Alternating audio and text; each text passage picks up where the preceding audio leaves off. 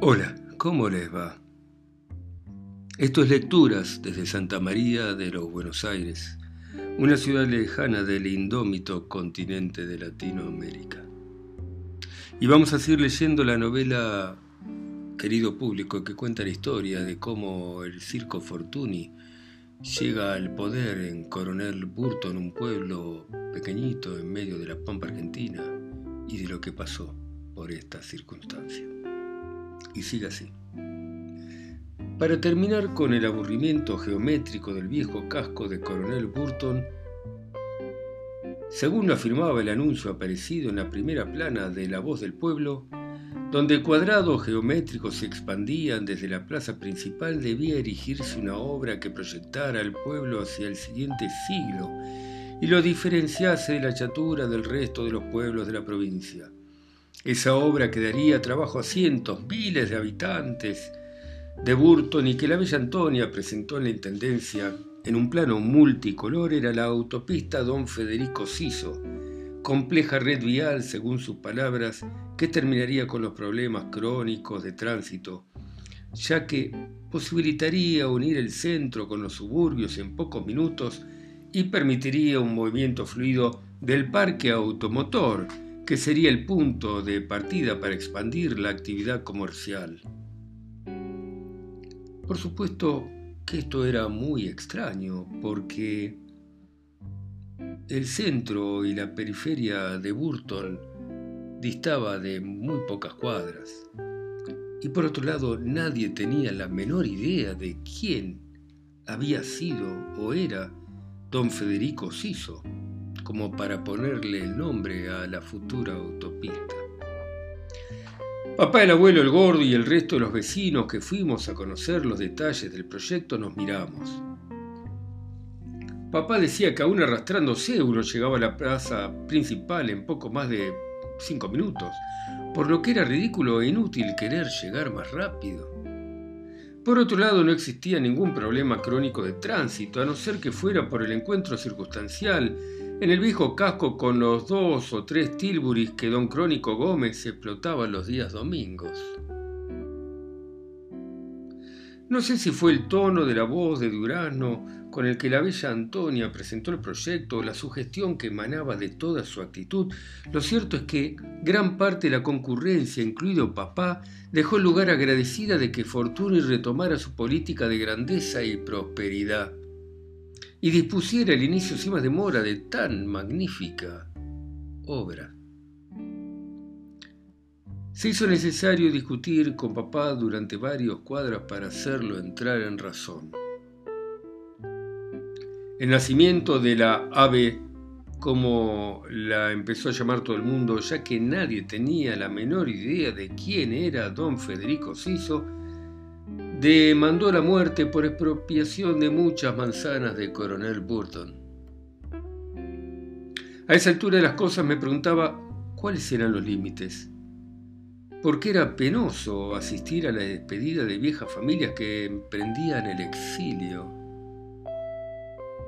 Algunas decidieron irse a Buenos Aires, otras partieron para Algarrobo, pueblo donde la cría de palomas era un negocio próspero a pesar de la desaparición misteriosa de muchos pichones.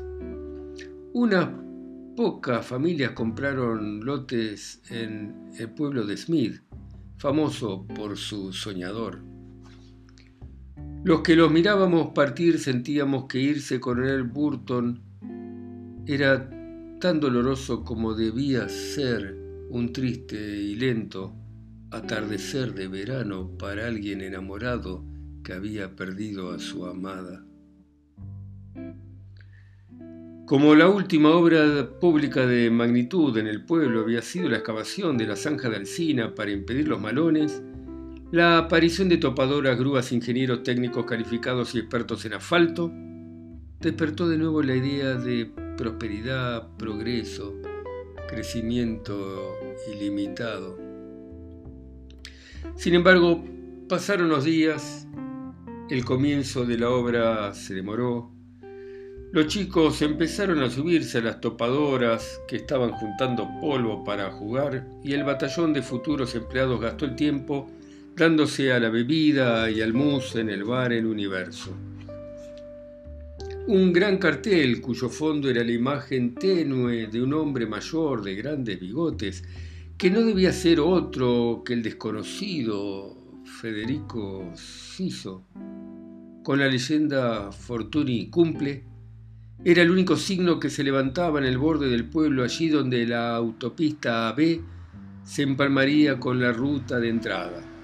Corrió el rumor de que el retraso en el inicio de las obras era consecuencia de que el mismo Fortuny supervisaría personalmente la construcción y que su lema a grandes planes, grandes obras, lo había llevado a estudiar el tema con entusiasmo y responsabilidad.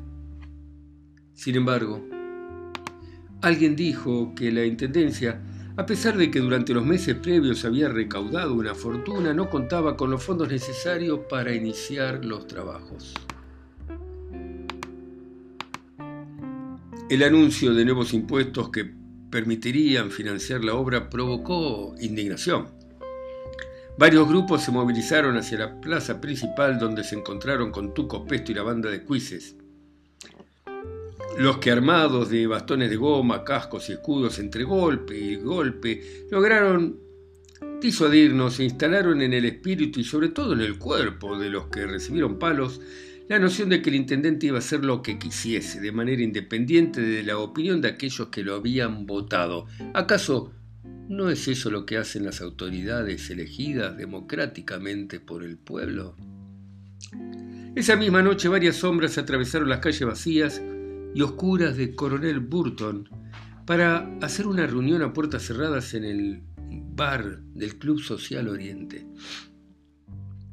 Papá se encargó de vigilar la entrada con un 38 corto que le había dado el abuelo y cerró la puerta cuando creyó que nadie más asistiría. Me sorprendió descubrir que solo eran 10 personas. Había pensado que vendría todo el pueblo. Este no es el circo que votamos, empezó papá después de agradecer a los presentes, y tampoco sabemos para dónde va. Parece que en la Intendencia se está planeando algo. Se vienen tiempos malos, pero si no hacemos nada van a ser peores. Ya se llevaron a los ciegos. ¿Quiénes serán los próximos? ¿Los sordos? ¿Y después los petizos? ¿Los tartamudos? Esta autopista es el principio, aseguró. Después, ¿qué vendrá? ¿El desarrollo de vuelos espaciales para ir a la China? ¿O que Misterio fabrica un ejército de engendros para asustarnos? No queremos que desaparezcan nuestros pichones como sucede en algarrobos, dijo. Todos murmuraron y estuvieron de acuerdo. ¿Y qué vamos a hacer? Preguntó uno. Vamos a buscar a los que estén de nuestro lado. Tenemos que abrirles los ojos a la gente. Y sacó una bolsa con bolitas de vidrio. A los que estén con nosotros le van a dar una de estas, dijo y la repartió. Nos sobresaltaron golpes fuertes que le daban a la puerta. Rajemos por atrás, gritó alguien y alzamos al abuelo y salimos todos disparando.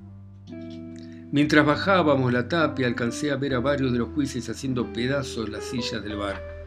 Era verdad que se acercaban tiempos malos, tiempos que iban a ser violentos, tiempos que iban a ser peligrosos. El día siguiente trajo muchas novedades. La tapa del Pampiano otro periódico que tenía el pueblo desde ahora, órgano oficial del intendente, bajo el título de Inseguridad, daba cuenta de que en la noche anterior unos ladrones habían violentado la puerta del Social Oriente y habían producido daños materiales en las instalaciones. Después de pormenores fantasiosos y alejados de toda verdad sobre el final del artículo, la Intendencia informaba que se tomarían medidas enérgicas y se tomaron. En la misma página y para velar por la seguridad en Coronel Burton se anunciaban restricciones en libertades y derechos. Sin que mediara orden judicial, los jueces detuvieron al abuelo, a papá y a otras personas y se la llevaron con los ojos vendados y rumbo desconocido. Pocas horas después lo soltaron a todo. Papá y el abuelo, para nuestro alivio, volvieron a casa. Contaron que al sacarles la venda habían reconocido estar en ornamentación y espectáculos, donde cubiertos con máscaras, incógnito y temple los amenazaron y les dijeron que no iban a permitir que se conspirara contra el señor intendente. Para acentuar sus palabras les dieron unas buenas pateaduras, les tiraron de los pelos y los ablandaron con golpes con pedazos de manguera. Después de nuevo con los ojos vendados los sacaron y los dejaron en la plaza principal. La familia entera sentía bronca y asco por lo que les habían hecho.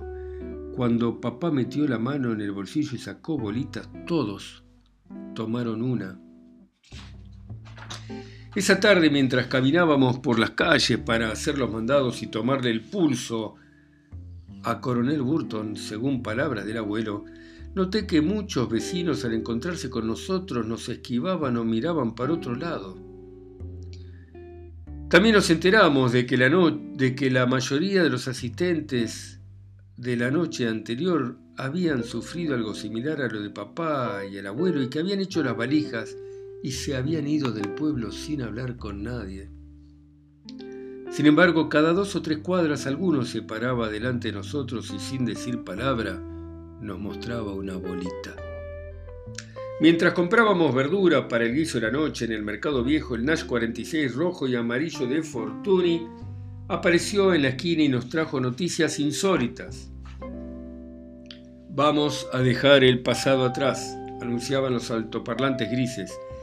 Esta es la página final de Coronel Burton, pero el nacimiento de Siricópolis, su nuevo pueblo. Gracias a ustedes vecinos que en el plebiscito de días pasados aprobaron el cambio de nombre, ha nacido sobre la faz de la pampa este lugar donde las futuras generaciones querrán habitar y seguía anunciando papas a un peso, tomates a unos 50 el kilo y manzanas a dos, lo que era un disparate porque estaba muy por encima del precio que habíamos pagado en el mercado. Nos quedamos de una pieza. No podíamos creer lo que oíamos, era falso y hasta ridículo, si no había habido plebiscito alguno. En un impulso de furia, papá agarró una piedra del camino y la tiró contra los altoparlantes del Nash 46 que se alejaba. Por suerte no tuvo puntería. ¿Qué más van a inventar? ¿Qué otra cosa serán capaces de hacer? dijo en voz alta. El abuelo lo empujó a papá para seguir caminando. Ahorra fuerza, le dijo. Una cuadra más adelante nos dimos cuenta de que nos seguía un par de cuises. La banda parecía haberse multiplicado, ya que estaban por todas partes y no nos perdían pisadas. Sin embargo, era visible que vigilaban a todo el mundo porque no se veía gente comentando los sucesos. ¿Acaso un par de personas se saludaban y cuchicheaban algo y seguían viaje? Cerca del polideportivo nos encontramos con Quinteros y Margaritas. Aquellos que el señor Misterio había unido en la primera función del circo y que desde entonces, como no concibían la vida separados, vivían juntos. Les parecía, les parecía muy bien el nombre de Circópolis. Tiene resonancias de grandeza, dijeron y estaban de acuerdo con que se tomaran medidas para que el pueblo fuera más seguro. Si uno no se mete en cosas raras, ¿qué le va a pasar? decían. Los que sufrieron algún tipo de violencia algo habrán hecho, ¿no? ¿En qué se habían metido? Yo pensaba que el abuelo tenía razón en considerar subnormales a habitantes de Coronel Burton como Quinteros y Margarita. Frente al club de pelota vasca convinimos en separarnos. Ellos darían vueltas por el pueblo para convencer al que pudieran de unirse a nosotros y yo me iría a espiar a la intendencia. No fue complicado deshacerme del par de cuises que me seguían, pero al llegar a la plaza principal encontré vallas que no me permitieron avanzar. Detrás de ella había una gran cantidad de cuises que armados hasta los dientes vigilaban con celo a punto de darme por vencido y cuando pensé que ya no iba a ser posible atravesar los controles, el Nash 46 que terminaba su ronda de lavado y peinado cerebral se detuvo a unos metros de donde yo estaba. Uno de los jueces alertó al conductor acerca de una mancha debajo del capó y éste se tiró en el asfalto para mirar debajo del auto. En el desorden que se produjo aproveché para abrir la puerta y esconderme en el asiento trasero. Enseguida oí el ruido del capó que se cerraba y el Nash arrancó, hizo unos 100 metros y entró en el garage de la Intendencia. No fue fácil atravesar el edificio sin que me vieran y casi me llevé por delante un quisque. En lugar de estar vigilando en el primer piso, dormía como un niño. Para mi sorpresa, la puerta del despacho principal estaba abierta y como no había nadie entré y empecé a husmear. Lo único que habían dejado sobre el escritorio era un gran mapa de Coronel Burton y sus alrededores, donde sobre el nombre tachado de forma grosera ahora decía Circópolis. El ruido de alguien que se acercaba hizo que a toda velocidad me metiese debajo del escritorio. Volví a ver los zapatos de taco aguja y las piernas que entraron giraron de manera graciosa para cerrar la puerta y después se acercaron a dejar algo sobre el escritorio. Con un movimiento rápido se sentaron y se cruzaron delante de mí. Tuve una visión breve, blanca, fugaz, que no entendí bien, pero que me dio taquicardia. Las piernas estaban allí, tan cerca, tan brillantes por las medias de nylon, que sentí su mezcla de perfume y jabón y tuve ganas de estirar un poco más los dedos y de tocarlas. Pero me contuve porque necesitaba volver a casa sano y salvo.